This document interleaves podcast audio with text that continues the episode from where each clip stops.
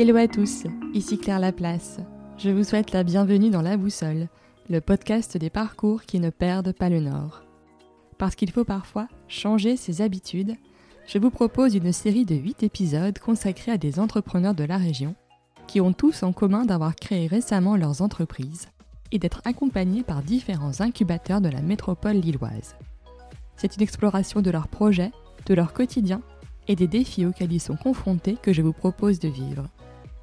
Comme à chaque fois, si vous aimez ce travail, dites-le moi sur Apple Podcast en attribuant à la boussole une note 5 étoiles et en laissant un commentaire.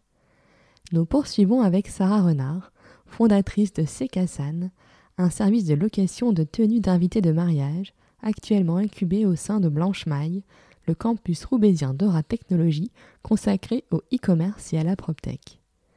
Le parcours de Sarah a débuté au sein de grands groupes où elle a piloté leur e-commerce avant de décider de se lancer et de suivre sa passion pour les vêtements et la mode dans une logique plus durable et responsable.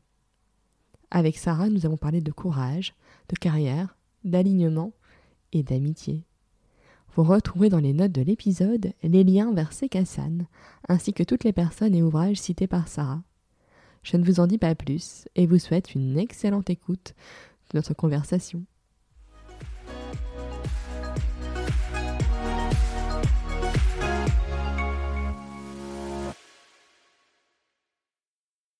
Bonjour Sarah. Bonjour. Je suis très heureuse de te recevoir dans la boussole. Alors Sarah, tu as créé euh, qui euh, propose la location de vêtements et d'accessoires, sauf les chaussures, pour, euh, pour les témoins de, de, mariage. Mais avant de parler de Sekazan, je voudrais qu'on revienne sur euh, ton parcours. Donc après le bac, tu as fait une classe prépa scientifique du coup? Exactement. En fait, j'ai fait un bac option scientifique. Donc après, euh, je me suis orientée vers une prépa ingénieur. À la base, je voulais pas du tout être ingénieur, mais je l'ai faite parce que je voulais être pilote de ligne. D'accord. donc rien à voir. Euh, mais il faut savoir qu'aujourd'hui, il y a deux écoles en France, dont une, il faut passer par les classes préparatoires aux grandes écoles ingénieurs. Donc du coup, j'ai fait trois ans, trois années où j'ai essayé d'être pilote et ça n'a pas fonctionné. Euh, du coup, je me suis orientée vers une école d'ingénieur, mais la moins ingénieure possible au bout de ces trois années, donc j'ai atterri à Grenoble euh, pour faire du génie industriel. Alors souvent, ça ne parle pas quand, quand j'évoque génie industriel, c'est vraiment l'étude euh, de tous les départements possibles d'une entreprise. Donc on va aussi bien faire euh, des études RH, de l'ergonomie, de la logistique, de, mais aussi de l'informatique. J'y reviendrai après. Euh, donc du coup, j'ai fait ces deux ans. Ensuite, parcours classique avec un semestre en Erasmus en Espagne. Et ensuite, euh, je suis montée à Paris pour commencer bah, ma vie professionnelle. Donc d'abord à travers des stages et ensuite euh, des premiers CDI en poche. et toujours dans le milieu de l'informatique. Moi, j'ai fait sept ans dans l'informatique pour quatre boîtes de retail. Donc notamment, j'ai commencé chez Sandro, Mage, Claudie Pierlot, le groupe, oui. qui s'appelle SMCP. Ensuite, je suis allée à New York avec eux parce que j'ai fait un VIE là-bas de 18 mois. Donc c'était c'était euh, canon. Et notamment, euh, là-bas, j'ai connu Ren the Runway. J'en parlerai après parce que c'est aussi euh, de là qu'est parti mon cheminement pour, pour l'idée C'est Euh, donc 18 mois à New York, super, mais au bout d'un moment, bah, l'éloignement familial fait que j'avais envie de retourner en France. Donc je reviens en France et là, j'intègre l'Occitane Group, mmh. donc les cosmétiques. Toujours chef de projet dans l'informatique. Et ensuite, après ces 18 mois, donc encore 18 mois, j'ai beaucoup la bougeotte, hein, je bouge beaucoup sur cette année. Donc là, j'intègre euh, Lagardère. Donc c'est le groupe, mais j'étais spécialisée pour la partie duty free, donc c'est tout ce qui est euh, dans les aéroports, les ventes euh, de parfums, de cosmétiques, mais aussi de... il y a des marques comme Hermès, etc. Et euh, j'ai fait 4-5 mois. Je suis pas restée très très longtemps chez eux. Ça me plaisait pas beaucoup. Et après, j'ai intégré euh, Sephora et cette fois-ci sur un poste qui n'avait rien à voir, qui était euh, toujours chef de projet informatique, mais cette fois pour du e-commerce. C'est-à-dire que concrètement, on développait toutes les solutions e-commerce pour Sephora, Europe et Moyen-Orient. Parce qu'avant, sur la partie informatique, tu faisais quoi concrètement? Euh, Toujours de la chefferie de projet, mais on va dire l'informatique, c'est un petit peu vaste, euh, sans rentrer dans les détails techniques, parce que ça va pas parler à tout le monde. En gros, tu as des gens qui développent, donc c'est vraiment les purs codeurs, ceux qui vont programmer, euh, etc. Ensuite, tu as ce qu'on appelle des chefs de projet, ce que j'étais, qui ont un aspect plutôt technico-fonctionnel, c'est-à-dire qu'on va répondre à des besoins métiers pour apporter des solutions techniques. Donc en gros, c'est des métiers qui nous disent bah, moi je veux faire euh, telle chose dans tel outil et nous on va proposer la meilleure façon de le développer dans l'outil et après ce sont d'autres personnes qui le développent. Mais on essaie de, répondre euh, aux besoins à travers une solution technique, on va dire. Et au départ, je faisais aussi bien euh, bah, des, on va dire des gestions de projets sur de l'encaissement. Ça mhm. pouvait être sur des outils CRM. Donc CRM, c'est Customer Relationship Management. Donc c'est des outils qui vont permettre de gérer la relation clientèle. Ça peut être aussi des outils euh, en entrepôt, donc euh, plutôt côté logistique, ce qu'on appelle des WMS. Et euh, Sephora, tu vois, e-commerce, rien à voir. Donc j'ai touché à plein d'outils informatiques en tant que tels, qui n'ont pas les mêmes besoins, qui n'ont pas les mêmes codes, langages, etc. Donc à chaque fois, il fallait s'adapter, mais moi j'adore ce changement-là. Et Sephora, c'était un nouveau challenge, quoi. Et donc, qu'est-ce que tu retiens de ces années dans ces grands groupes? Parce que finalement, tu es...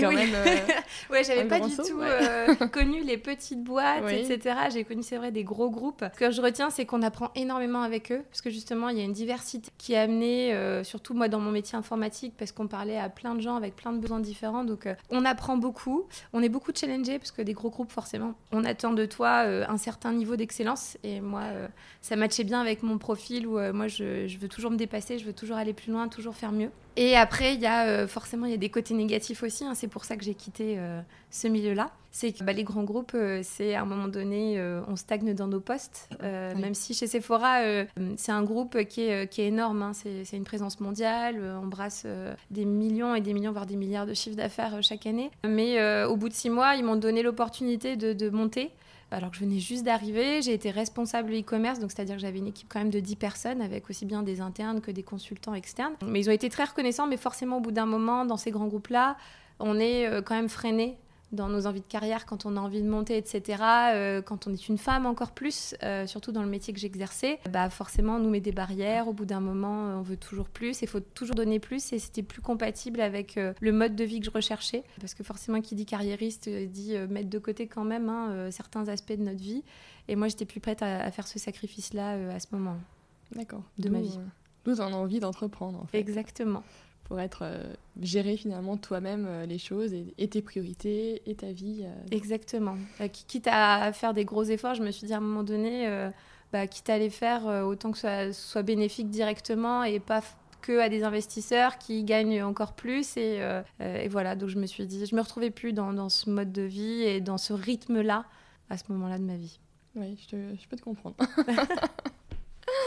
Euh, et donc, comment ça te vient Donc, tu parlais de ton VIE à New York. Oui. C'est là qu'a un peu commencé à germer l'idée. Exactement. En fait, euh, donc je parlais de Rent the Runway, qui est une entreprise très connue dans la partie euh, nord-américaine, donc au Canada, États-Unis, parce qu'ils font de la location de tenues très spécialisés dans le mariage, mais pas que. C'est des acteurs mondiaux, ils ont encore fait une levée de fonds de plusieurs euh, millions d'euros, enfin de dollars, on va dire, il y a deux ans. Du coup, déjà à cette époque-là, euh, c'est vrai que j'étais étonnée parce que c'était pas du tout dans les mœurs des, Françaises, on va dire, que de louer une tenue pour un événement bien particulier. Et puis je voyais beaucoup de mes copines américaines qui le faisaient. Donc du coup, déjà, ça m'avait un petit peu euh, titillé parce que je me disais, bah, comment ça se fait que ce soit aussi connu et, que ce... et surtout rentrer dans les mœurs aux États-Unis et pas trop en France?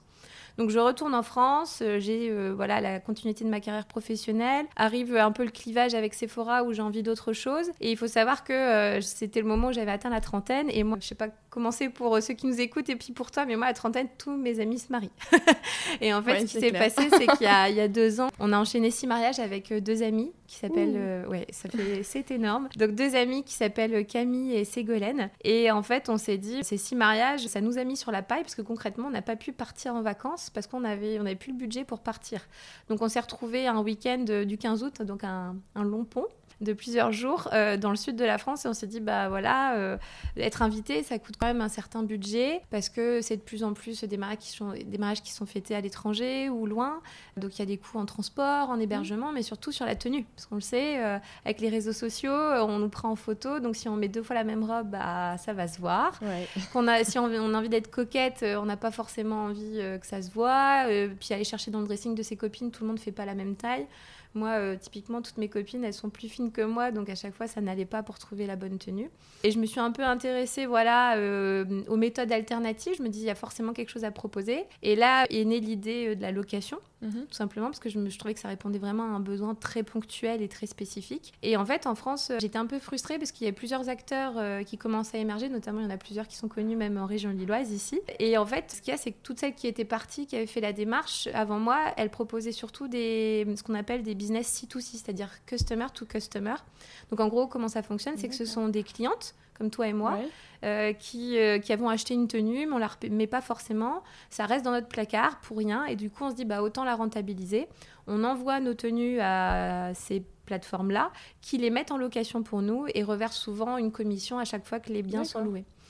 Et en fait, je trouve que l'idée est super parce que ça permettait de répondre bah, à une approche plus éco-responsable que je commençais déjà à chercher à l'époque euh, dans ma façon de consommer. Mais en fait, j'étais un peu frustrée parce que sur ces plateformes-là, si je trouvais une robe très jolie, il n'y a pas forcément ma taille ou c'était pas forcément disponible à mes dates. Et du coup, je me suis dit, bah, personne ne propose en fait euh, plutôt des partenariats avec des, des marques.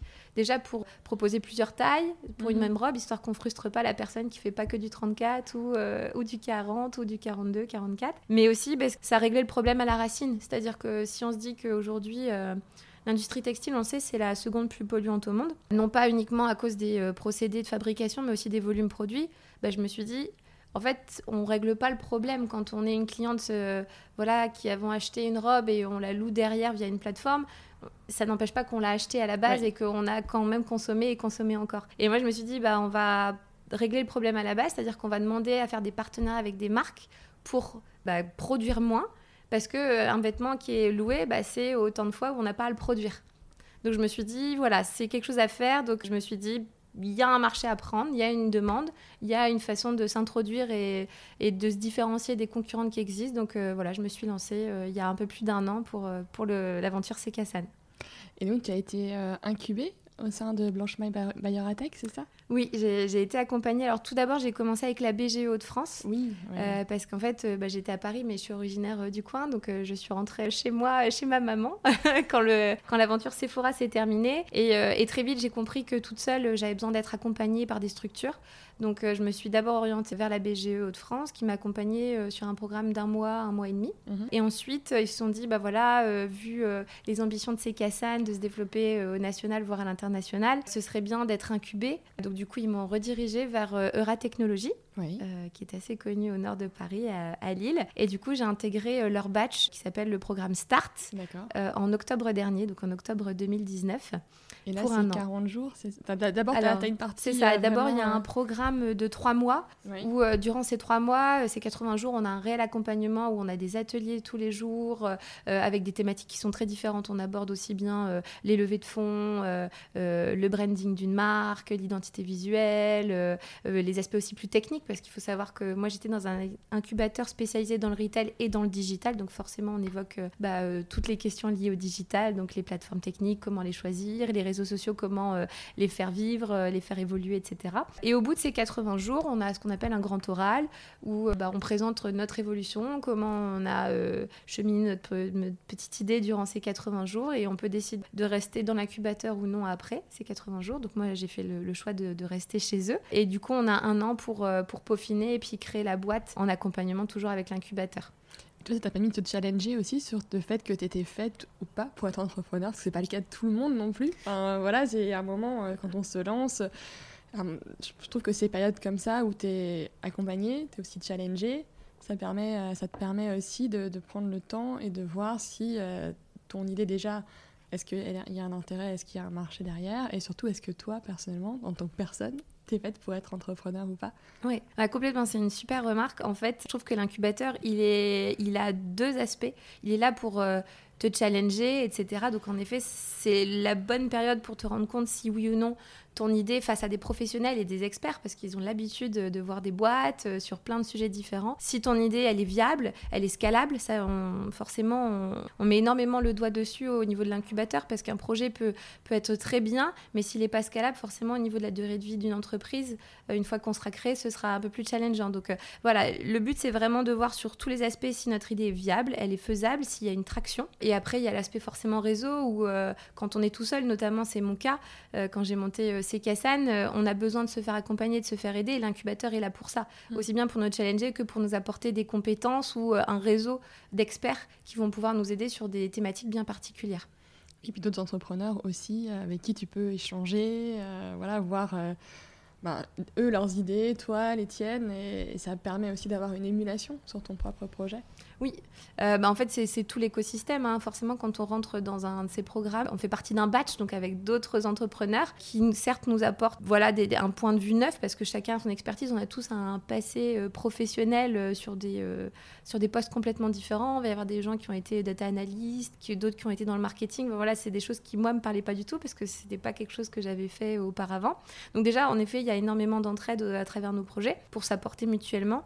Et aussi parce que bah, ces entrepreneurs-là, ils vivent aussi tous les aspects à côté de notre quotidien qui est le même, c'est-à-dire c'est la galère d'un entrepreneur, euh, c'est euh, des hauts débats euh, plusieurs fois par jour ou dans la semaine. C'est vrai que voilà, les 80 jours où on est incubé, c'est pas le parcours du combattant, mais presque, parce que un jour on va avoir, ça peut être une réponse d'un client, d'un partenaire, on va être un peu euphorique, et puis le lendemain on va peut-être avoir un petit obstacle ou en tout cas un petit caillou dans la chaussure comme je l'appelle, et tout de suite on a le moral qui descend, et c'est ça qui, qui est hyper important, c'est qu'avec les autres, comme on vit tous la même chose, on se soutient, on est là pour s'épauler et ça c'est vraiment euh, très important l'entourage lorsqu'on crée une boîte aussi bien familiale que euh, l'écosystème, euh, ça nous porte énormément et il ne faut pas le négliger. Oui, c'est clair. Et comment tu es allé chercher, démarcher les marques pour, que, pour que finalement elles te, elles te donnent ou tu leur achètes, enfin, je ne sais pas comment ça marche en fait, ton, ton business model pour avoir leurs vêtements? Alors, je te cache pas qu'en dès le départ, ça a été très compliqué parce qu'il euh, y a beaucoup de marques. Tout départ, quand je les approchais, euh, bah, elles se disaient mais, mais pourquoi euh, elle veut collaborer avec nous? En plus, ça nous cannibalise un petit peu notre clientèle parce que si nous, on lui vend du stock, derrière, elle va le louer. Donc, ça nous enlève un peu de notre clientèle. Hein. Donc, ça a été déjà une démarche très compliquée au départ pour mhm. faire comprendre l'intérêt aux marques. Donc, au début, j'avais beaucoup de portes qui se fermaient. Et en fait, au fur et à mesure, j'ai déjà j'ai démarché des, des, plus petites marques parce que c'est Kassan, vu qu'on a une ambition nationale déjà dans un premier lieu, mais après international. Euh, le but, c'est d'aider certaines marques qui n'ont pas forcément la visibilité qu'on a côté euh, digital, de se faire connaître. Donc euh, j'ai commencé à un moment donné à approcher des plus petits acteurs et aussi qui respectaient mes valeurs, parce que je me suis rendu compte que c'est Kassan, on prenait des aspects éco-responsables, changer notre façon de consommer, mais ça passait aussi forcément par les marques que j'allais proposer demain. Et du coup, ces petits créateurs, c'était bah, une façon de promouvoir l'artisanat français, le Made in France, mais aussi une façon de, produire plus raisonnable, c'est-à-dire en petite quantité ou à la demande. Et forcément, moi, ça répondait euh, à mes envies.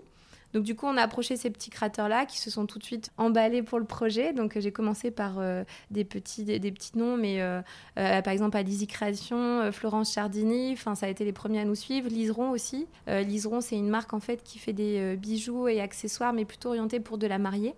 Et en fait, elle s'adressait pas encore à de l'invité. Et nous, on s'est dit que ça faisait sens euh, sur des boucles d'oreilles parce qu'au final, il n'y a pas que la mariée qui peut porter des jolies boucles d'oreilles made in France en porcelaine. Donc voilà, euh, au début, des, euh, des, acteurs qui étaient surtout français. Et puis au fur et à mesure, ça a grossi parce que forcément, on dit toujours, une fois qu'on en a convaincu un, bah, la suite, c'est beaucoup plus facile et aisé. Et du coup, après, il y a beaucoup de marques qui, qui nous ont suivis et pour le lancement. Et encore maintenant qu'on est lancé, beaucoup de marques continuent à me suivre et à me répondre favorablement parce qu'elles ont vu la qualité de l'offre euh, et qu'elles veulent partager nos valeurs et aussi changer l'image qu'on a d'elles aujourd'hui. Mm. Oui, parce que je pense qu'il y a quand même une grosse réflexion dans le secteur de la, de la mode comment consommer mieux, plus responsable et comment en tant que marque elles peuvent avoir aussi un impact. Je pense notamment à Cézanne avec les collections euh, demain. Enfin voilà, on mm. sent que c'est même Balzac. Euh, voilà, Exactement, Je veux dire, on, voit qu'il y a une vraie réflexion sur euh, l'impact euh, que les marques ont bah, sur la planète et comment on peut, comment elles, elles peuvent améliorer. Et du coup, je pense que ça, ça t'a aussi aidé quelque part à aller, aller les chercher pour, pour toi, ces Cassanes. Oui. complètement. En fait, j'ai senti un, un virement, notamment au niveau des mentalités des marques après le confinement. Euh, je pense qu'avec le Covid, euh, il y a beaucoup de personnes qui se posaient la question de comment consommer autrement, mais plutôt sur l'alimentaire mmh. jusqu'à maintenant. Et en fait, avec le Covid, on, je pense que les personnes ont pris, en tout cas en France, conscience qu'il fallait consommer autrement, mais pas que dans l'alimentaire, mais aussi dans le retail. Et les marques ont adopté, donc depuis plus ou moins longtemps hein, pour certaines, mais euh, ont adopté cette démarche et cette réflexion. Et en fait, euh, tu citais euh, Cézanne, Balzac, moi c'est vraiment des marques que j'adore et que j'affectionne particulièrement, surtout Balzac parce qu'il il y a un vrai souci au niveau des collections d'apporter une transparence, une clarification sur les process de fabrication, notamment à travers leurs labels. Hein, je pense à Oecotex, GWS, etc. mais en fait, ces marques-là, euh, et c'est déjà très bien qu'elle se pose la question sur euh, les fabrications, mais elle se pose moins de questions sur les volumes produits. Et en fait, moi, c'est vraiment la problématique à laquelle je réponds à travers la location, c'est de se dire, euh, bah, c'est super, vous avez déjà une démarche éco-responsable sur vos processus de fabrication, mais sur les volumes produits, ça ne règle pas le problème qui est qu'une petite robe, on va l'acheter et puis on va plus la mettre derrière, et c'est pas rentabilisé. Donc en gros, il y a vraiment une synergie à trouver avec ces marques-là, qui ont en tout cas les mêmes problématiques et les mêmes envies que moi, de se dire, ça peut faire sens sur une certaine partie de nos collections ou quand c'est pas des choses qu'on va mettre tous les jours. Hein. Je parle pas d'un jean, je parle pas euh, d'une petite blouse euh, qu'on va pouvoir mettre au, travail ou, euh, ou pour un dîner, mais je parle vraiment de choses qui sont un peu plus apprêtées, donc enfin très très adéquates pour le mariage. À ce moment-là, ça fait sens de se dire comment on peut changer les choses et de manière conjointe avec ces marques-là. Et ça me fait penser à un truc, je me dis, mais par exemple, ok, il y a des mariages, mais je pense, là, en fin d'année, les, les, fêtes de Noël, de Nouvel An, bah, quelque part, c'est aussi des moments où, euh, où tu as envie d'avoir une tenue sympa. Euh, mais alors, c'est sûr que souvent, les mariages, c'est plus printemps-été, donc tu vas pas remettre la tenue, une tenue euh, que tu aurais mise à, Noël. à Noël. Sauf si tu vas attraper une pneumonie, mais. non. Mais du, coup, est-ce que c'est -ce c'est une piste que toi, t'explores aussi, par exemple, pour les, les fêtes de fin d'année? Bah, complètement. En fait, je, je, me suis vraiment lancée sur le mariage parce que le mariage, c'était vraiment la quintessence du problème pour moi, parce que c'est là où on va vraiment rechercher quelque chose qui, qui est un peu plus apprêté que la moyenne. Mais c'est le cas aussi pour les baptêmes, euh, pour les fêtes de fin d'année, en effet tout type d'événement hein, où on a envie de se mettre un peu sur son 31. Et du coup, c'est une vraie réflexion que j'ai eue et c'est pour ça que même au niveau du lancement, enfin, j'ai sélectionné des pièces qui sont soit très apprêtées euh, et souvent celles qui sont très apprêtées, ça va plutôt répondre à, à une, une, invitée mais qui est très proche euh, des, euh, des mariés, c'est-à-dire une témoin, une demoiselle d'honneur ou la maman de la mariée. Et après, il y a des choses qui sont quand même très apprêtées mais qui sont plutôt destinées à de l'invité, plus ou moins proche hein, des mariés, mais une invitée on va dire classique. Et notamment, il y a des choses qu'on a sélectionnées pour aussi répondre aux fêtes de fin d'année. Je pense par exemple, on a, on a sélectionné une petite robe de chez Cézanne dans les tons euh, noirs, avec bon, bien évidemment du brocart, euh, du doré, etc., des petites touches, mais le noir forcément permet de répondre à soit des mariages qui sont plutôt en basse saison, soit aussi les fêtes de fin d'année, parce qu'avec les petites touches dorées et le noir, forcément, ça, euh, ça fait sens pour Noël ou Nouvel An.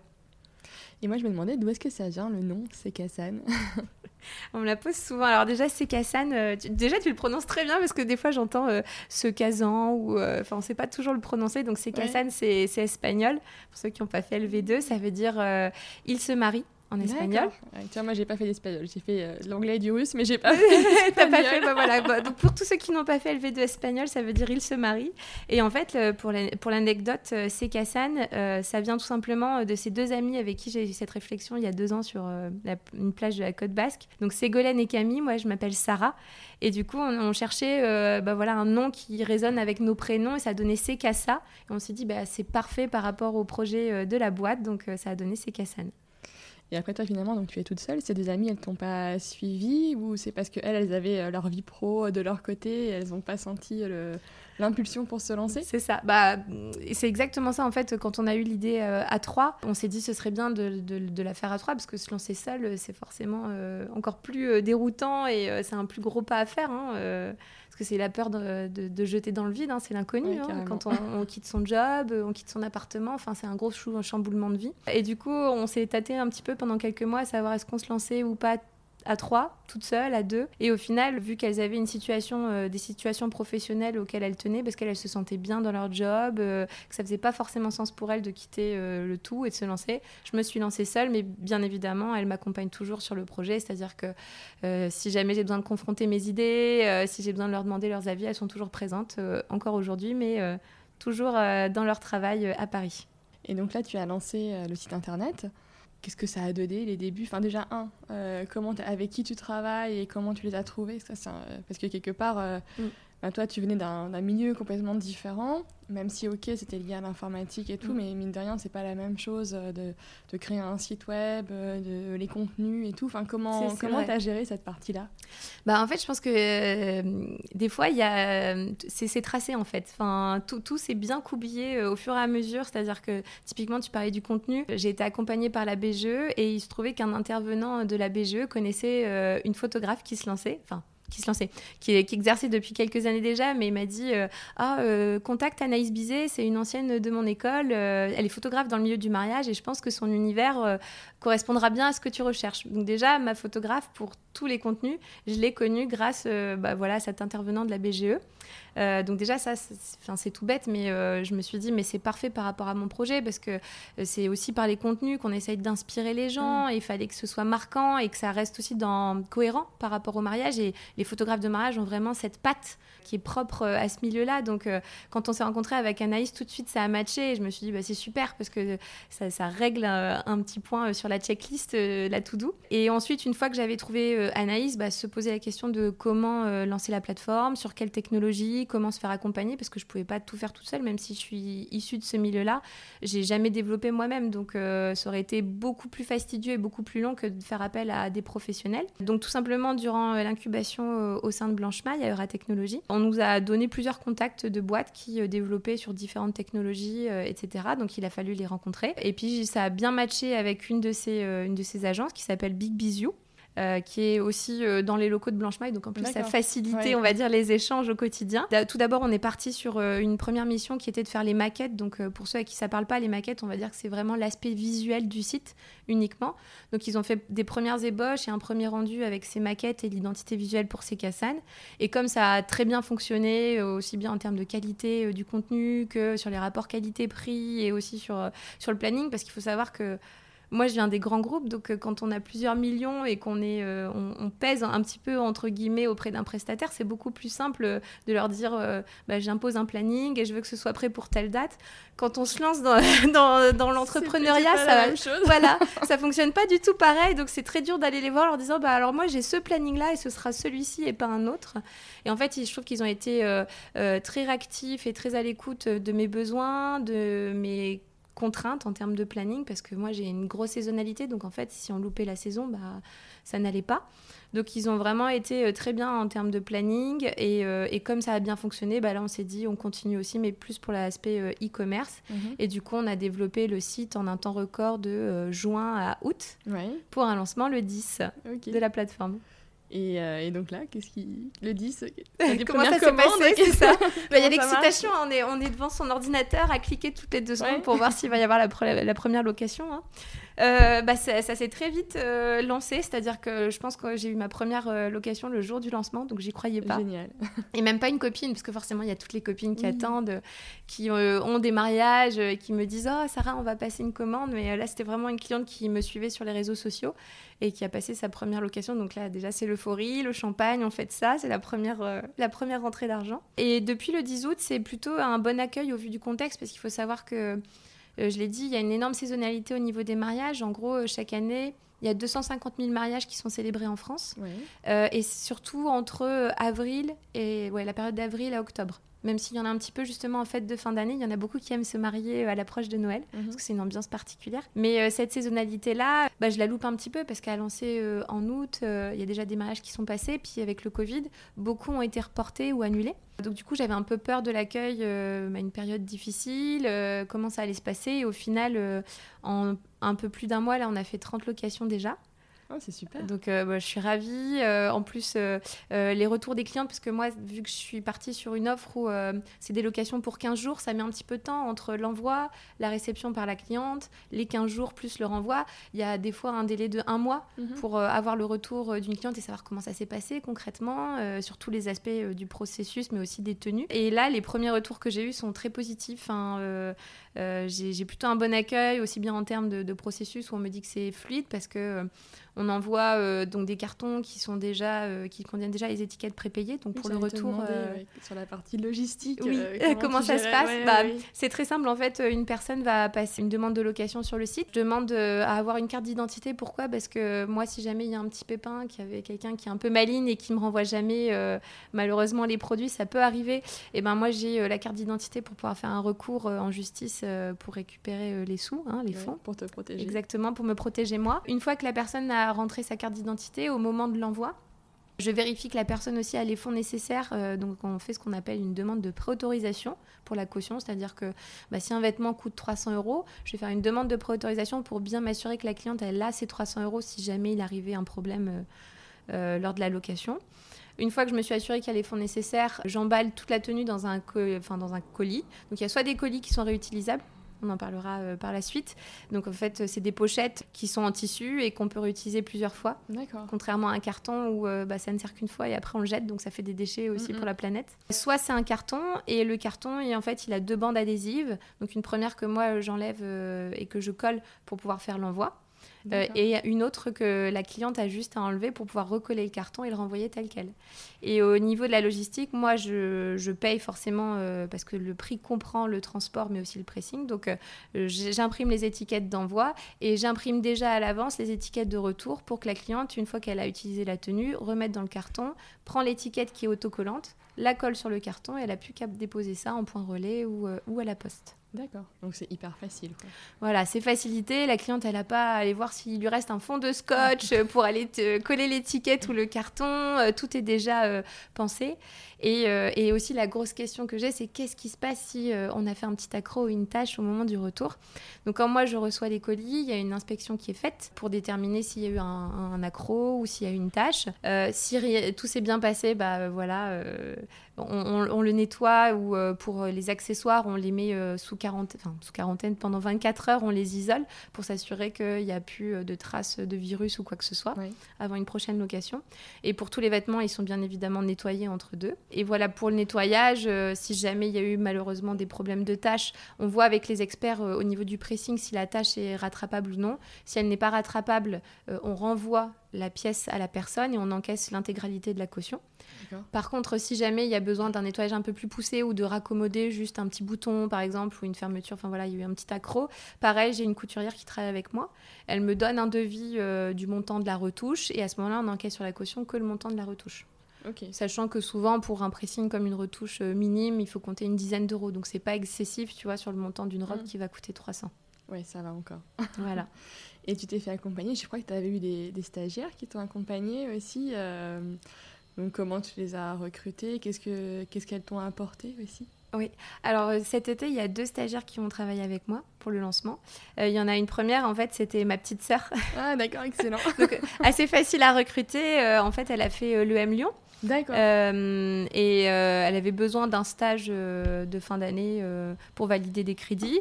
Donc on s'est dit que ça faisait sens de m'aider. C'est elle qui a géré toute la partie relation marque, justement, partenariat, durant tout l'été. Donc en fait, elle a prospecté énormément de marques.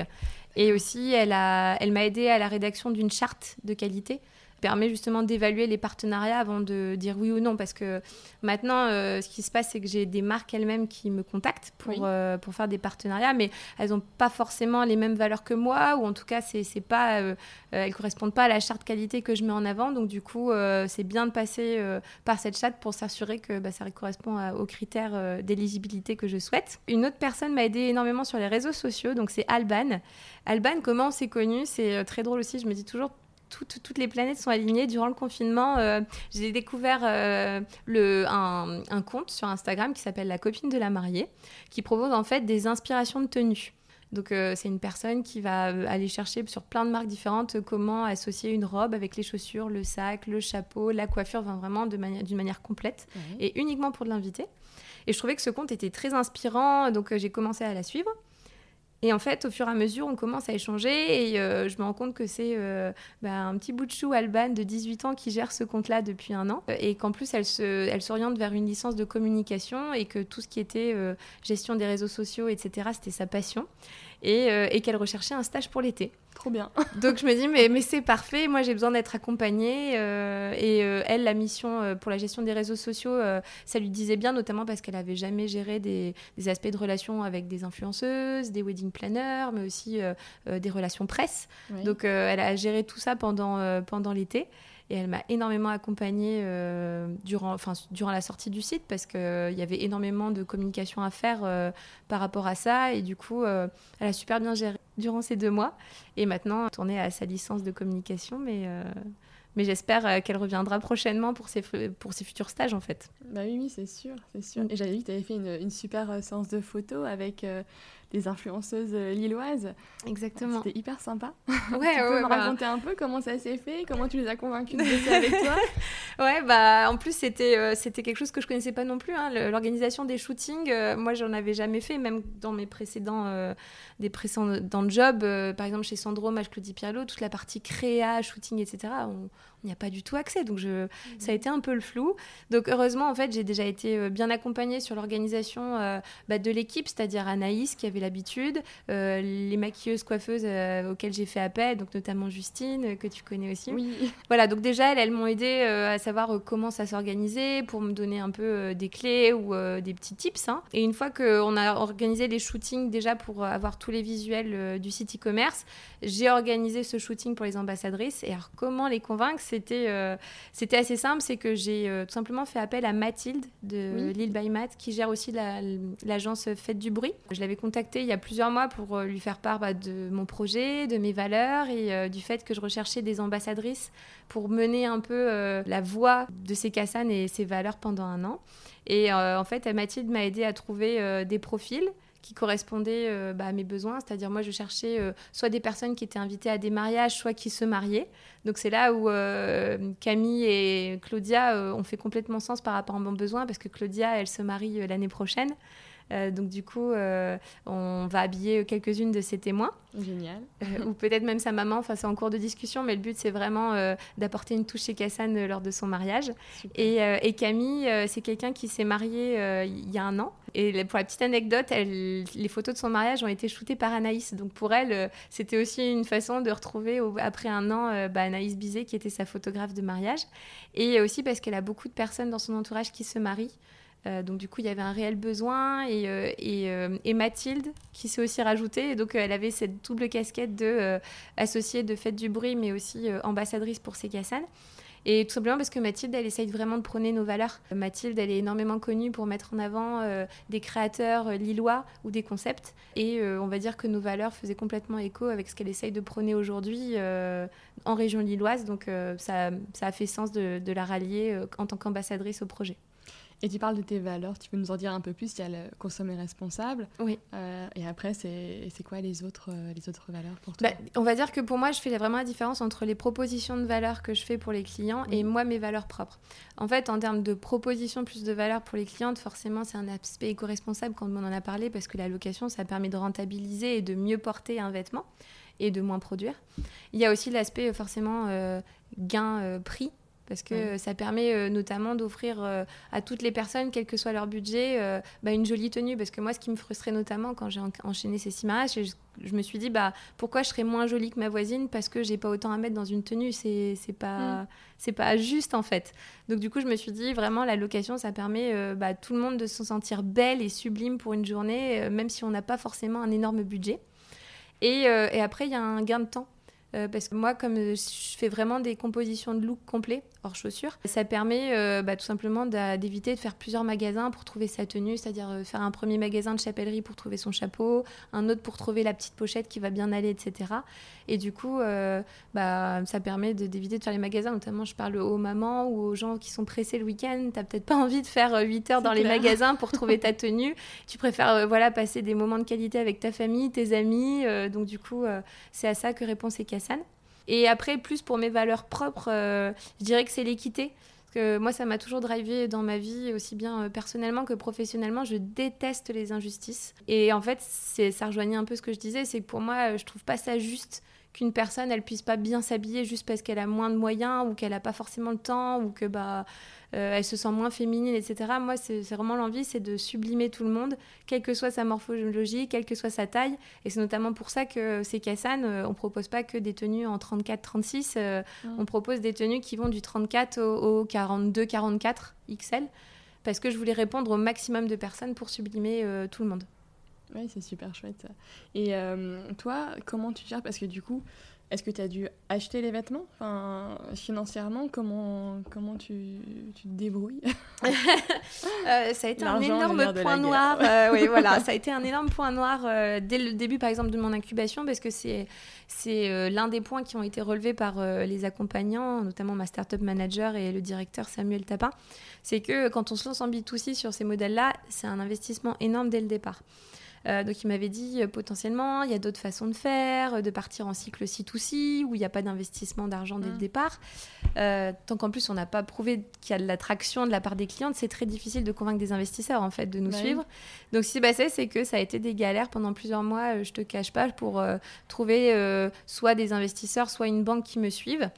Et, et, en fait, le Covid a aidé en tant que tel parce que en janvier dernier, j'avais trouvé une banque qui me suivait pour investir une belle somme d'argent dans ces cassanes. Euh, le Covid est passé par là, donc on a mis un peu en suspens euh, le projet durant le Covid pour voir un peu comment ça se passait. Puis mm. aussi, euh, moi j'avais besoin de, ce temps-là pour voir quel allait être l'impact sur le début de saison des mariages, parce que ça, ça chamboulait complètement mon business plan, la façon dont j'avais structuré la première année, les volumes, etc. Et en fait, à la fin du confinement, je me suis rendu compte que bah, oui, on pouvait pas rien y changer. Il y avait beaucoup de mariages qui étaient annulés ou qui étaient reportés pour cette saison. Et du coup, euh, qui disait moins de mariages, moins de volume, mais aussi moins d'investissements initiaux. Donc du coup, euh, on a baissé drastiquement mes besoins pour se dire bah on part peut-être plus intelligemment ou moi je propose moins de choses au catalogue, moins d'investissement mais du coup moins de risques aussi pour moi. Le temps d'avoir des retours, des premières clientes, de se roder sur les process et du coup on a baissé à 15 000 euros. Et ces 15 000 euros, justement, ont permis euh, de tout investir euh, dans le stock. Donc, euh, comment ça fonctionne C'est que toutes les pièces, je les achète. Donc, en fait, il y a des marques qui sont partenaires, j'ai des tarifs qui sont préférentiels. Et après, il y a d'autres marques qui ne le sont pas, mais moi, je trouve qu'il y a vraiment une, un, sens à les proposer dès le départ. Donc, par exemple, Cézanne n'est pas partenaire aujourd'hui, mais j'espère bien qu'elle va le devenir un jour. Mais en tout cas, j'achète auprès de ces marques-là et, et après, je les loue derrière. D'accord. Mais vraiment, pour moi, ça faisait sens de les acheter parce que euh, déjà, je, m'assure moi que euh, je détiens les pièces. Donc, euh, en termes de promesses aux clientes, je ne pouvais pas me permettre de, de, dépendre d'autres clientes mm. ou des marques qui étaient peut-être plus capables de m'envoyer le stock à un moment donné. Donc, je préfère l'acheter et m'assurer que ce que je propose aujourd'hui sur le site, c'est quelque chose que je détiens et que je suis sûre de pouvoir proposer aux clientes. Et même, du coup, toi, je me disais, le, le Covid, personnellement, euh, ça fait très longtemps, bon, outre le fait que j'ai une petite fille qui est née, mais que je n'ai pas mis les pieds dans un magasin. Euh, parce que j'ai pas hyper envie pour le moment d'aller mettre les pieds dans un magasin. Je, je, sais qu'il faut encourager la consommation, etc. Mais euh, bon, avec les masques, tu n'as pas forcément envie de passer trois heures non plus à faire des essayages et tout ça. Donc je me dis, est-ce que peut-être ça peut constituer aussi pour toi un accélérateur dans, dans ton développement, cette, cette nouvelle contrainte pour nous, les consommatrices, consommateurs? Complètement. Bah, en plus, ce qu'il y a, c'est que j'ai fait le parti d'être full digital, c'est-à-dire que jusqu'à maintenant, c'est en train de changer, mais j'avais pas de showroom où essayer les pièces, etc. Parce que je fais un envoi dans toute la France, donc je pouvais pas avoir plusieurs points physiques où les gens allaient essayer en amont. Et oui, ça rejoint complètement euh, le fait qu'aujourd'hui, il y a plein de personnes qui n'ont pas envie de, passer euh, des heures dans les magasins, surtout que tout le monde n'est pas forcément très discipliné. Donc, euh, ça veut dire que bah, tu as des points de contact, etc. Et comme tu mm. disais, si tu as des enfants, bah, c'est quand même un risque supplémentaire. Donc, c'est vrai qu'il y a plein de gens qui essayent d'éviter au maximum de, passer trop de temps dans les boutiques. Et ces Cassan y répondent dans le sens où on est full digital. Tu pas besoin de, passer X temps à coller à quelqu'un d'autre pour choisir ta tenue. Avec le masque en plus, bah, quand on essaye, c'est quand même pas euh, très évident. Surtout que là, c'est tout bête, mais on se dit, euh, on essaye une tenue complète. Des fois, entre le chapeau, les boucles d'oreilles, la robe et le masque, on se rend pas forcément compte de ce que ça donne. Donc, du coup, au moins là, le fait de pouvoir essayer chez soi, euh, bah, c'est plus pratique. On est au calme. En plus, on essaye quand on veut. C'est-à-dire que si le petit il est couché, on essaye le soir tranquillement chez, chez soi. Et justement, c'est là où j'ai fait des locations de 15 jours, parce que souvent j'ai la question, mais pourquoi 15 jours? Bah, Tout simplement parce que j'ai besoin d'envoyer les tenues bien en amont de l'événement à une cliente pour qu'elle ait le temps d'essayer tranquillement et que si jamais ça n'allait pas parce que ça peut arriver et eh ben c'est pas grave euh, on rembourse la tenue si elle n'a pas été portée. Ou tu peux faire un aller-retour si exactement pas la bonne taille, exactement c'est pas la bonne taille. Et justement pour éviter de faire des allers-retours parce que euh, on pourrait faire ces allers-retours, mais je trouvais que d'un point de vue pollution, parce qu'on sait que le transport, c'est pas évident. Et, euh, et, ben, ce que je fais, c'est que je propose d'envoyer une deuxième taille pour le même modèle sans frais supplémentaires. Sans frais supplémentaires. C'est-à-dire que concrètement, s'il y a un modèle que tu aimes bien et que tu hésites entre deux tailles, parce que souvent, en plus, comme c'est des marques euh, que je propose qui ne sont pas forcément connues, on ne sait pas comment elles taillent, ou en tout cas quelle est sa propre taille, et eh ben, j'ai des personnes qui me demandent d'envoyer deux tailles et tu es sûr au moins qu'entre les deux robes, normalement, elle te va. Après, si la coupe ne va pas, etc., bon, ça peut arriver aussi, mais je touche du bois pour le moment, j'en ai aucune qui n'a pas mis euh, sa tenue. Et en termes de coût, ça représente quoi? Alors j'imagine que selon les pièces, selon euh, bah, aussi le, créateur, enfin c'est pas forcément les mêmes prix partout. En effet. Euh, mais si tu veux une tenue complète, c'est quoi la fourchette de, prix à peu près? Alors les fourchettes, en fait, euh, au niveau des produits unitaires, donc c'est-à-dire euh, vraiment euh, un sac, des boucles d'oreilles, une robe, pour un produit, ça va entre 10 et 300 euros. Tu vois, la gamme, elle est quand même assez large. Pourquoi? Bah, 10 euros, tu vas avoir accès plutôt à des bijoux, donc des boucles d'oreilles euh, en plaqué or, etc., de petits créateurs. 300 euros, c'est la pochette Yves Saint Laurent. Euh, voilà. Mm. Donc, euh, c'est vraiment hyper diversifié en termes de gamme de prix parce que je voulais justement pouvoir répondre à tous les budgets. Et pour une tenue complète, ça part de 50 euros jusqu'à 350. Ah oui, donc c'est quand même hyper accessible. Enfin, je veux dire, 50 euros, c'est pas par rapport à un budget pour euh, une tenue euh, de mariage. Ah bah, euh. c'est même pas des fois le prix que tu vas mettre pour une robe si tu l'achètes dans un petit magasin et 50 euros. Enfin, c'est typiquement la première robe, c'est à 50 euros, c'est du Cézanne. Donc, donc en plus, c'est pas des petites marques que je propose pour ce prix-là. Mhm. Donc ouais, non, euh, c'est vrai que c'est assez, large et ça permet de répondre à tous les budgets. Par contre, j'ai des fois des gens qui me disent ah mais 350 euros c'est très très cher, etc. Ou qui sont un peu freinés sur le site parce que moi je mets les prix des, tenues complètes et en fait des fois 350 euros c'est parce que bah il y a le ça kiffe Saint-Laurent qui coûte déjà très cher. Donc des fois les gens sont un peu euh, réfractaires parce qu'ils se disent ah, mais la tenue elle est un peu chère mais en fait comme euh, on peut vraiment composer son look comme on veut, faut pas avoir peur euh, d'aller regarder et de se dire bah, s'il y a quelque chose qui est un peu trop cher pour moi, c'est pas grave, je prends pas la pochette ou, ou le chapeau ou le sac qui mhm. fait que ça ça peut un peu grimper. Mais in fine, on fait toujours des économies, sachant que nous, nos prix, ils sont divisés par 4 ou 5 par rapport au prix grand public. Donc concrètement, une robe qui est vendue 400 euh, euros euh, sur le marché, moi je vais la proposer à 100 ou encore un peu moins. D'accord, oui, puisque comme elle peut être remise euh, plusieurs fois. Exactement, c'est normal que ce soit moins cher.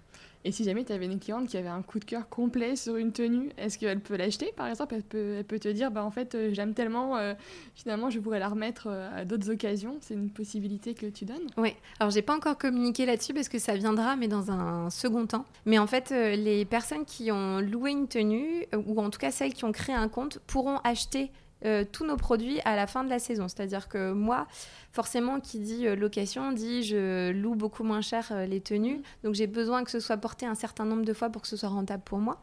Mais au bout d'un certain nombre de fois, bah, je me dis voilà, la, pièce, elle a déjà bien servi. Donc je vais la revendre à un tarif préférentiel pour pouvoir écouler et puis pouvoir, pouvoir racheter d'autres choses. Parce que le but, c'est quand même de proposer euh, des nouveautés chaque saison. Et comment ça va se passer? C'est que on fait des achats de collection, donc en deux temps. Il y a la collection été et la collection hiver. Les collections été, en fait, ça sert entre avril et octobre donc ça va être plutôt des petites robes légères, etc. Elles seront revendues lors de braderie sur le site courant novembre. Et après, il y a la collection hiver où ce sera pareil. La collection hiver, elle sert entre octobre et, euh, mars, avril. Et ensuite, elle est revendue en avril euh, lors de braderie. Et comment ça se passe C'est que c'est ouvert à tout le monde à partir du moment où la personne leur a créé un compte sur le site Sekassan. Mais il y aura une petite option pour que les gens qui ont loué une tenue puissent l'acheter en amont. C'est-à-dire que concrètement, je sais pas, tu as acheté une, enfin, as loué une super jolie robe, tu as eu un coup de cœur, et ben tu vas pouvoir mettre une option pour que 24 heures en amont, tu aies la possibilité avant tout le monde de l'acheter. Et au niveau des tarifs, bah, ça dépendra parce que plus la robe aura été mise, plus le tarif sera euh, dégressif forcément parce que moi j'aurais mieux rentabilisé. Ok, génial. Et je voulais revenir sur les réseaux sociaux, parce que je pense que c'est quand même le nerf de la guerre. il y a l'argent, ok. Le premier nerf de la guerre et le deuxième. Après, c'est tout ce qui est communication sur les réseaux sociaux. Parce que moi, je trouve, après, c'est personnel, mais euh, sur, je trouve que ton Instagram, ton feed, il est hyper beau. Alors, c'est vrai que le fait que ça soit peut-être la même photographe euh, qui, qui shoot euh, les, les, tenues, euh, ça donne une vraie patte en fait sur ta, ta communication. Donc c'est hyper cohérent, c'est très joli. Enfin, je veux dire, voilà, tu. Bah merci. mais c'est important de le dire aussi. Euh, pour toi, c'est quelque chose, j'imagine, qui est essentiel, ta partie euh, réseaux sociaux. Oui, en fait, on, on, parlait des freins que j'avais constatés sur d'autres concurrents que je ne citerai pas, mais quand j'ai regardé un peu ce qui se faisait, moi j'étais un peu réfractaire euh, parce que justement ça me donnait pas envie en fait. Enfin moi, moi je suis quelqu'un à titre personnel, j'adore la mode, euh, j'adore euh, les magazines, j'en lis beaucoup sur la mode, etc. Et voilà, quand on voit le milieu de la mode, le nerf de la guerre, c'est quand même d'avoir des jolis visuels pour donner envie, hein, on le sait tous. Et en fait, il faut savoir que sur la vocation, déjà comme on le disait, c'est pas forcément encore ancré dans les mœurs, même s'il y en a plusieurs qui se sont lancés depuis plusieurs années sur, sur la location.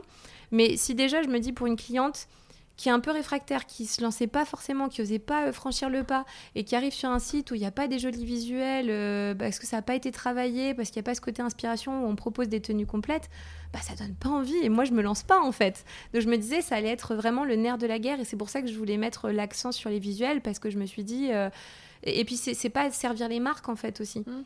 Parce qu'il faut dire que je propose des partenariats et le but c'est qu'il y, a, bon, y a des marques qui sont quand même très connues, euh, notamment euh, françaises ou espagnoles, mais il y en a d'autres qui sont moins connues et je trouve que c'est leur rendre service et hommage que de faire des beaux visuels pour eux et de les mettre en avant et de donner envie pour, euh, pour qu'une cliente demain, elle loue un produit chez nous et elle se dise mais c'est super, c'est une qualité extraordinaire, j'aime bien ce créateur-là et demain elle va avoir envie de connaître le créateur et potentiellement d'acheter chez ce créateur-là. Donc pour moi c'était vraiment aussi bien me servir moi que servir les marques avec qui je, fais des partenariats que d'avoir de jolis visuels et d'avoir une patte c'est Oui. Donc euh, oui, ça a été très important et il y en a plusieurs qui m'ont dit euh, Sarah, n'investis pas trop dedans. Euh, certes, les visuels c'est important, mais c'est un certain coût parce que bah faut savoir que pour des marques, il y a un budget marketing qui est souvent alloué et, pour des shootings.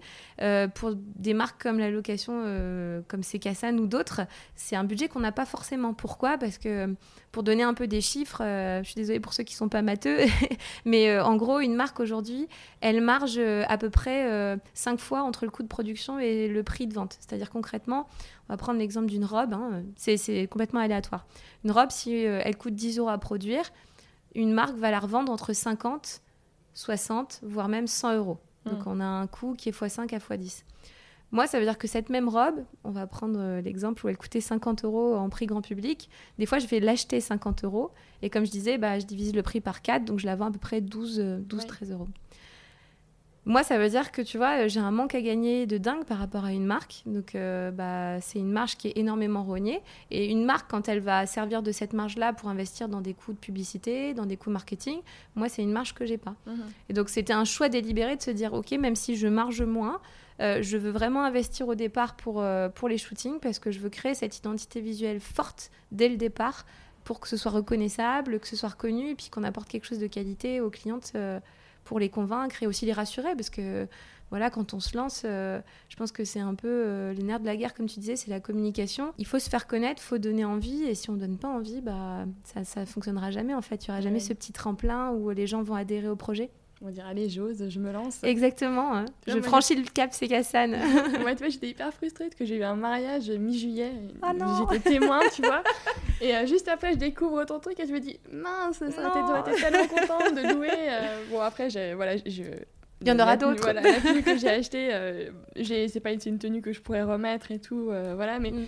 je, je m'étais dit, euh, quand j'ai vu ça, j'ai fait Ah mince, en plus, comme j'étais témoin, tu vois, genre, je, voilà, bref, euh, avec le confinement, en plus, j'avais pas eu le temps forcément de, de, de chercher quelque chose. Comme en plus, j'avais accouché, j'ai accouché mi-avril, donc je voulais pas acheter quelque chose avant parce que forcément, mon physique, oui, quelques tu, mois avant, beaucoup, voilà, et puis tu, tu, sais pas trop comment tu vas atterrir après, après l'accouchement, parce que bon, la, la perte des kilos, ça peut être un petit peu aléatoire.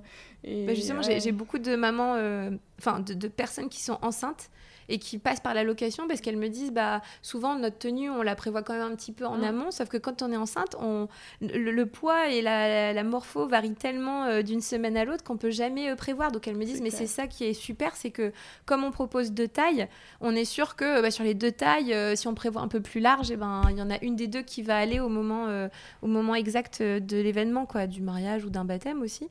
Mais euh, c'est ça qui est important, c'est de se dire, euh, pour les gens qui ne savent pas euh, trop en amont, ça permet d'y répondre. Et ce que je trouve super avec toi, Sarah, c'est que tu as un profil quand même plutôt ingénieur, mm. plutôt scientifique, on va dire, voilà, et que finalement, tu fais un shift vers ben, la, créativité, plutôt la mode et tout. C'est vrai qu'on c'est pas forcément, euh, et peut-être que les mentalités doivent changer, mais c'est pas forcément à ça que tu penses quand tu penses euh, ingénieur, ingénieur informatique, machin. voilà, euh, t'as un peu l'image du geek et tout. Complètement. et, et, je trouve ça hyper chouette, mais d'un autre côté, je pense que ton, ton parcours t'as sûrement aussi donné un esprit de, de, rigueur, des méthodes que maintenant tu mets à profit pour le développement de ton entreprise. Complètement. Bah, en fait, euh, déjà, cette, euh, cette image geek, euh, je, l'ai eue tout au long de mes projets, parce qu'il faut savoir qu'en plus, j'étais dans les services informatiques, où moi, c'est un peu pareil que dans d'autres milieux. Tu parlais de la finance avant qu'on débute, mais moi, il y, avait que des hommes à chaque fois dans les services où j'évoluais. Où Donc, il y avait cette image très geek et qui n'est pas que qu'une image. Hein. des fois, elle est réelle. Mais moi, c'était cette ambivalence et cette complexité que j'aimais bien, c'est que j'avais ce côté très rigoureux, très organisé que j'ai toujours eu depuis toute petite. Et en même temps, j'ai toujours été très créative. Et la mode, ça m'a toujours parlé. Notamment Sandro Mage, Claudie Pierlot, c'est pas un hasard si, je, si je suis allée chez eux. J'avais même arrêté mon stage de fin d'études dans une autre boîte pour aller chez eux parce qu'il y a une opportunité qui s'est présentée. Donc, pour te dire à quel point moi je les adorais et je me mm. voyais vraiment que évoluer dans la mode ou, euh, ou la cosmétique, c'est que ça m'a toujours plu. Et le côté créatif, euh, bah, j'ai dansé euh, toute ma vie, j'ai fait de la peinture, j'ai toujours été très manuel. Enfin voilà, donc c'est c'est quelque chose que j'ai toujours eu au fond de moi, mais je pense que je peux enfin exprimer et encore plus développer maintenant avec ces Cassanes. Et euh, je pense qu'il faut un peu des deux quand tu te lances dans une entreprise. C'est-à-dire que tu as, beaucoup de personnes qui ont, qui ont, ce côté créatif et qui est hyper important parce qu'il faut savoir se remettre constamment euh, euh, en question. Il faut savoir proposer quelque chose de différenciant. Donc ça veut dire créer, penser par soi-même différemment. Donc c'est vrai qu'il y a ce processus créatif qui est important. Et de l'autre côté, si on n'est pas rigoureux, bah, il y a tous les aspects administratifs hein, euh, qu'il ne faut pas mettre de côté. Et euh, si on les met de côté, malheureusement, ça peut fonctionner un certain temps, mais pas sur le long terme. Mmh, Donc c'est vrai qu'il faut avoir cette double casquette. Et heureusement, grâce à mes expériences passées, je les ai. Et notamment, je pense que c'est l'aspect où euh, à travers l'informatique, j'ai toujours dit, j'ai parlé aussi bien avec des nanas qui ont fait du marketing, de la CRM, euh, des euh, ressources humaines. Enfin, vraiment, on a apporté des, des, euh, des, solutions techniques à plein de personnes avec plein de vocabulaires différents, plein de visions différentes, plein de façons de travailler différentes. Et c'est cette richesse, en fait, que je mets à profit aujourd'hui parce que ça a été autant de, méthodologies différentes, autant de savoirs aussi propres au retail différents que j'ai acquis à travers les différents projets. Typiquement, quand on avait un chef de projet CRM qui m'expliquait comment euh, on ciblait des clientèles, comment on les dissociait, euh, la méthode RFM, ça va parler à certains, etc. Enfin voilà, j'ai tellement appris qu'aujourd'hui, ça sert sur plein d'aspects. Parce qu'on dit toujours, un entrepreneur, euh, ça doit avoir la multicasquette où il faut savoir tout faire tout seul. En tout cas, au lancement, c'est comme ça hein, quand on débute. Et, et je pense qu'en effet, mes expériences passées m'ont énormément servi pour, pour les débuts. Et c'est vrai que nous, on aime bien, euh, en France en particulier, mettre les gens dans des petites cases. C'est vrai. Qui sont bien spécialisés. Exactement. Donc, dès que tu as un profil euh, ben, qui déborde un petit peu voilà, les, les cases, euh, des fois, les, dans les entreprises, ils sont un petit peu perdus parce qu'ils disent Mais qu'est-ce que je vais faire avec cette, cette personne qui, qui est ça, mais qui est aussi ça? Et, et du coup, je trouve que des fois, c'est un petit peu frustrant. Mais je pense que c'est aussi ça qui t'a animé quand tu t'es dit Allez, je me, je me lance. Complètement. Et puis, et puis, même moi, tu vois, je, je, avec du recul, je me rends compte de tout ce que j'ai accompli, mais en fait, je m'en sentais pas du tout capable quand j'ai arrêté euh, mon, mon, job chez Sephora. Je me disais, mais oh là là, il faut savoir tout faire, il faut savoir faire euh, aussi bien des choses que peut-être je sais déjà faire, mais plein d'autres que je ne connais pas. Et en fait, euh, tu te rends compte que certes, il y a les accompagnements par des incubateurs, par, par plein d'entités possibles, mais je pense aussi que des fois, et c'est peut-être très féminin ou français, c'est qu'on on, se sent pas capable, alors qu'en fait, quand on se lance, on se rend compte que on est tous capables, en fait, avec un peu de détermination, de mm. résilience. Euh, et, c'est ça qui est le, le plus extraordinaire, je dirais, quand tu te lances, c'est de te rendre compte de tes propres capacités ça booste énormément parce qu'en fait, euh, c'est plein de petites étapes, plein de petits objectifs que tu te fixes et une fois que tu les as réalisés, mais la gratification que tu en retires derrière, elle est immense en fait pas forcément. Enfin, j'entends toujours des gens qui disent oui, mais la gratification, elle vient quand c'est concret, quand la boîte elle est lancée, quand euh, on a les premiers clients, etc. Certes, mais en fait, il y a plein de petites étapes avant, ou même les, bah voilà, la réalisation d'un nouveau partenariat, euh, d'avoir réussi euh, tout simplement à définir la stratégie de sa marque, l'identité. Enfin, tout ça, c'est plein de petites étapes et il faut savourer ces victoires-là, même en amont. Et je dirais à tous ceux qui, qui peut-être veulent se lancer mais n'osent pas encore bah, lancez-vous en fait. Vous êtes capable de, beaucoup et c'est seulement quand on se lance qu'on on se réalise et qu'on prend compte de tout ce qu'on est capable de faire. Et du coup, est-ce que toi, tu as eu des moments euh, où tu t'es dit euh, Oh là là J'arrête, euh, j'en peux plus. ah bah oui, des moments down comme ça. Et, qu'est-ce que tu fais quand tu te retrouves dans ces, dans ces moments-là? Ah bah, J'en ai eu plein. Hein. vraiment, les montagnes russes dont je parlais tout à l'heure, je pense qu'on les vit tous et toutes. Euh, euh, c'est inévitable. Quand on lance son entreprise, il y a toujours des moments où on se sent un peu plus perdu, euh, on baisse les bras. Moi, ce que j'avais l'habitude de faire, c'est mon petit rituel, c'est qu'il y a deux choses qui me permettent de me ressourcer et d'aller vers l'avant. c'est de communiquer, d'en parler Parce que mm. vraiment, il faut pas garder ses frustrations pour soi. Et en fait, on, a, on arrive à un stade où des fois, on, a, on manque de recul sur les choses. Donc le fait d'en parler, ça permet tout de suite d'objectiver les, choses, de prendre du recul. Enfin voilà, de, ouais, cette, cette distanciation nécessaire euh, pour regarder les choses autrement. Donc moi, je communiquais énormément avec ma famille, mes amis, Ségolène, Camille, enfin voilà, c'est des personnes sur lesquelles je pouvais m'appuyer euh, pour me rebooster euh, et me redonner un petit gain d'énergie. Et aussi beaucoup de méditation. Je suis quelqu'un où, notamment chez Sephora, c'était tellement intense le rythme, etc. Au bout d'un moment, je me suis dit, il faut que je, trouve ce petit, euh, cette petite chose dans mon quotidien ou dans ma semaine qui va me faire me recentrer sur moi, sur mes besoins. Euh, et en fait, je fais beaucoup de méditation depuis. Donc, euh, toutes les semaines, j'ai pris l'habitude de, surtout sur les périodes de speed, après la semaine qui est passée, c'est je prends un peu de temps pour moi, pour me recentrer sur moi-même, comprendre mes émotions, pourquoi elles sont là. Et le, le fait de, de, mettre des mots sur ces émotions, d'arriver à les comprendre, ça permet de, de mieux les gérer et d'aller de l'avant, du coup. D'accord. Et qu'est-ce que tu envisages pour la suite de ces casades On parlait, euh, donc c'est une entreprise qui a vocation à être nationale, voire internationale. Euh, comment tu vois les choses? Tu t'es mis un peu des, je sais pas moi, des lignes d'horizon, euh, des, points d'étape. Euh, comment, comment tu vois les choses? Oui, bah, il faut savoir que de toute façon, quand on se lance, hein, surtout quand on a besoin de faire des demandes d'investissement ou auprès de banques ou d'investisseurs, il y a ce qu'on appelle le fameux BP, c'est le business mmh. plan, sur 3 voire 5 ans. Donc forcément, tu as besoin d'avoir cette vision quand tu lances. Donc le but, c'était d'ouvrir dès l'année prochaine deux nouveaux pays qui sont l'Angleterre et, et, la Belgique. Et ensuite, euh, au bout de trois ans, euh, d'ouvrir d'autres pays encore, notamment l'Italie, l'Espagne, la Suisse, l'Allemagne et, euh, et, le Portugal. tout simplement parce que ces pays-là, en fait, ils ont une énorme demande. Euh, sur de la location, notamment par exemple l'Espagne, ça se fait beaucoup, euh, c'est beaucoup euh, ancré dans les mentalités maintenant. Et surtout, il y a une saisonnalité qui est moins forte au niveau des mariages, c'est-à-dire que tu as les pays du Nord où concrètement, vu qu'il fait plus mauvais que chez nous, même si certains se disent que c'est pas possible, si c'est possible, comme il fait moins beau, souvent les mariages sont célébrés en intérieur, du coup ils sont célébrés toute l'année, donc c'est un peu plus lissé au niveau de la demande.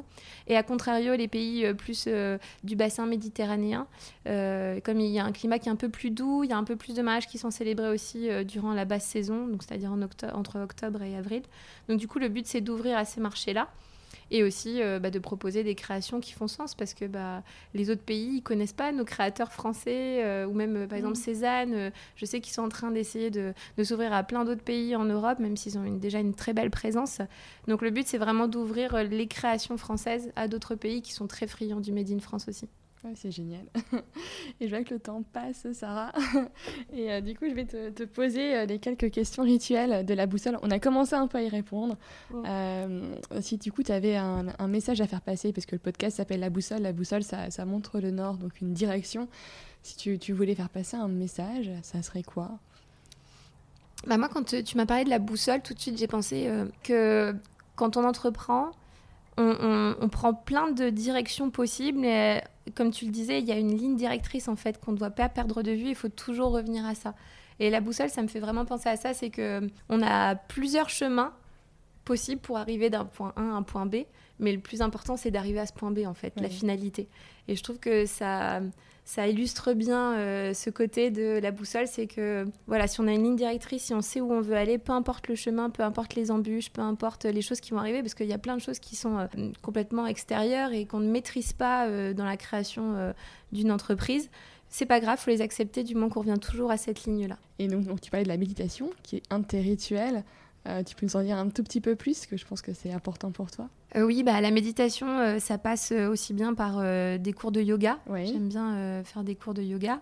et aussi, je prends tous les matins 10 minutes au réveil pour me recentrer sur moi avant la journée qui va arriver, pour savoir bah, voilà, quelles sont mes émotions, comment je me sens, est-ce que je suis prête à attaquer cette journée qui commence, et puis, et puis aussi à remercier tout simplement bah, la vie pour tout ce qu'elle m'apporte, tout ce qu'elle m'a déjà apporté jusqu'à maintenant, et commencer la journée du bon pied.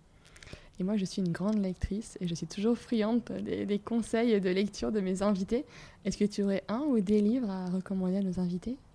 Alors j'ai un livre à recommander, ça s'appelle La Réponse. D'accord. Alors, dit comme ça, on se dit, mais c'est quoi, en fait? La réponse Et euh, c'est très drôle, c'est un, un bouquin. Je suis passée devant un jour à la Fnac, j'ai vu la réponse, je me suis dit, mais qu'est-ce que ça veut dire la réponse C'est quoi? Et en fait, c'est un, un, livre qui explique comment, euh, peu importe notre objectif de vie, ça peut être euh, perdre du poids, retrouver la santé, monter une boîte, gravir une montagne, enfin voilà. Ils expliquent que notre cerveau est conditionné pour y arriver. Et en fait, il donne toutes les étapes et les, les méthodes en fait euh, pour arriver à notre objectif, qui s'appelle la réponse. Ouais, c'est génial. je, le recommande à tout le monde. C'est vrai, ça a été écrit par euh, deux, euh, un couple australien. Et en plus, ils illustrent par plein d'exemples différents euh, les capacités de notre cerveau. Et en plus, je pense que ça, ça permet de prendre conscience justement de nos capacités. Tu sais, J'en parlais tout à l'heure, de, mm. des fois on se dévalorise, on se rend pas compte de ce qu'on est capable de faire. Et en fait, la réponse dans ce livre, ça montre vraiment euh, les capacités de tout à chacun à, à aller vers notre objectif parce qu'on a quelque chose dans ce subconscient qui de toute façon va nous y amener. Ok. Est-ce que tu aurais un ou une invitée à me recommander pour un prochain épisode du podcast? Oui, j'ai, euh, je pense à un autre projet qui était à l'incubateur avec moi, enfin qui l'est toujours, hein, qui s'appelle Monsieur Lucette. Euh, qui propose des chaussettes à l'unité. Je trouve que le concept est, euh, ah, génial euh, dans le sens où elle, elle permet de répondre aux chaussettes orphelines parce qu'on en perd toutes plusieurs dans la machine à laver. On se demande toujours où est la voisine. et du coup, en fait, Monsieur Lucette, ça c'est des chaussettes qui sont vendues donc à l'unité avec des motifs différents qui sont qu'on peut soit dépareiller, soit même acheter en, en, double exemplaire si on veut absolument pas dépareiller sa paire. mais ça permet de répondre à ce fléau de la chaussette orpheline. Eh ben, merci beaucoup, Sarah. Mais de rien, Claire.